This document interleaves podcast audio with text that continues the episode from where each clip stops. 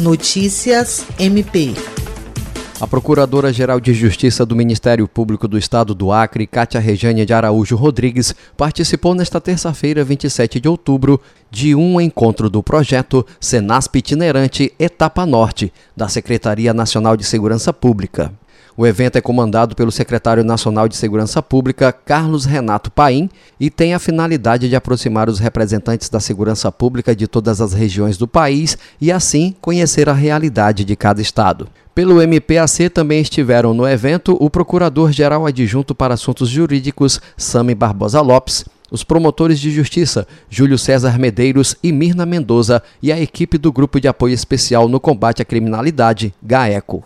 Na ocasião, a Procuradora-Geral de Justiça do MPAC entregou ao Secretário Nacional de Segurança Pública um projeto que visa a compra de equipamentos de inteligência para fortalecer a atuação do Núcleo de Apoio Técnico e do Grupo de Apoio Especial no Combate à Criminalidade para o combate à criminalidade no estado do Acre. Jean Oliveira, para a Agência de Notícias do Ministério Público do Estado do Acre.